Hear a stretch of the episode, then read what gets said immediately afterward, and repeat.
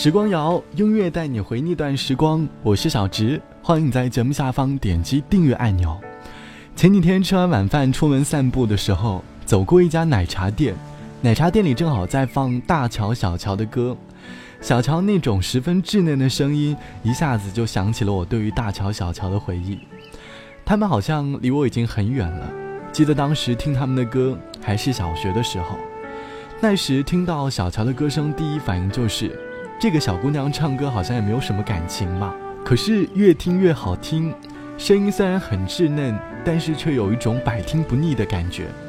长大后想了想，大概就是因为小乔的歌声更加真实吧。虽然你可能会觉得她好像有点像在读课文的感觉，但是其实她更像在讲一个故事。儿童的歌声往往没有什么唱歌技巧，更能够真实的走到我们的心里去。这可能也是我每次听到很多童声歌曲很容易被打动的原因吧。这期的时光谣，我们一起来回忆那年的大乔小乔《消失的时光》专辑里的歌。小的时候我养过一只乌龟，是因为听了他们合唱的那首《小乌龟》。小时候，我对于动物的宠爱胜过于对于自己的宠爱，大概是因为被小乌龟征服了吧。它没有名是害怕受伤的小乌龟。它紧闭双眼，看不到一切，不知道这是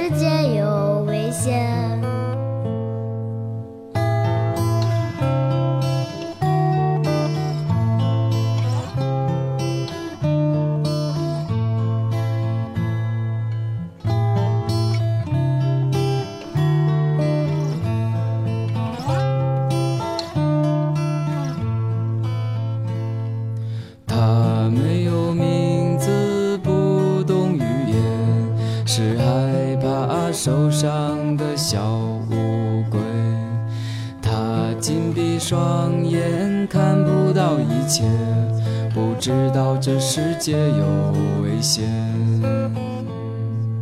在它睁开双眼的瞬间，发现一切都是那么鲜艳，即使只有那么一瞬间。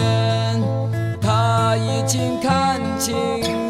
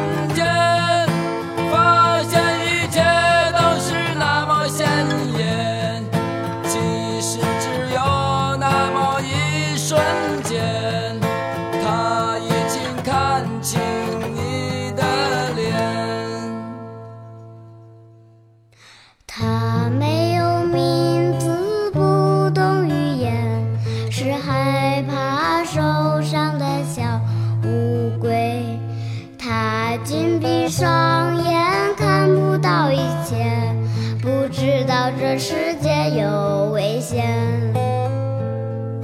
在他睁开双眼的瞬间，发现一切都是那么鲜艳，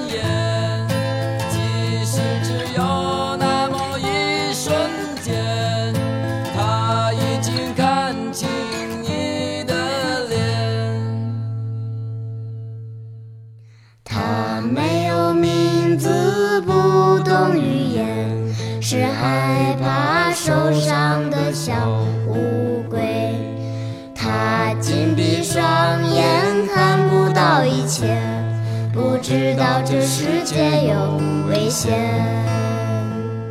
不知道这世界有危险。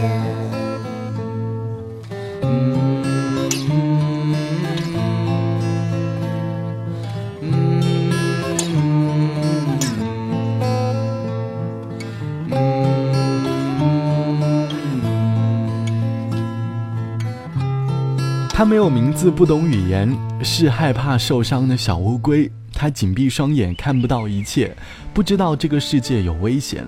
来自于大乔小乔唱到的小乌龟。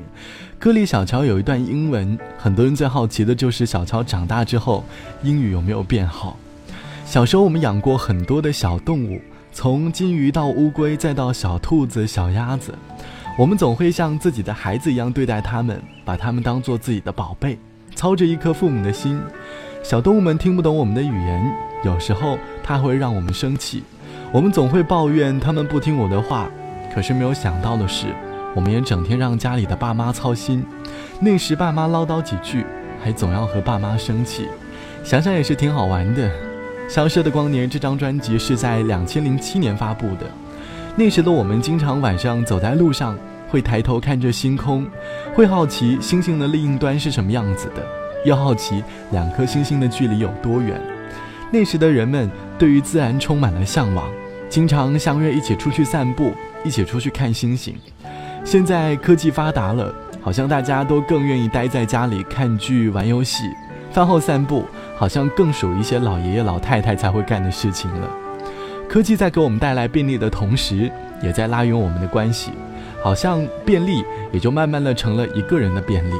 所以有时间的时候，不妨放下手机，出去和自然接触接触，哪怕是观察路边的一花一草也好。本期节目就到这里，最后一首歌，我们来听星座。拜拜，我是小植，我们下期见。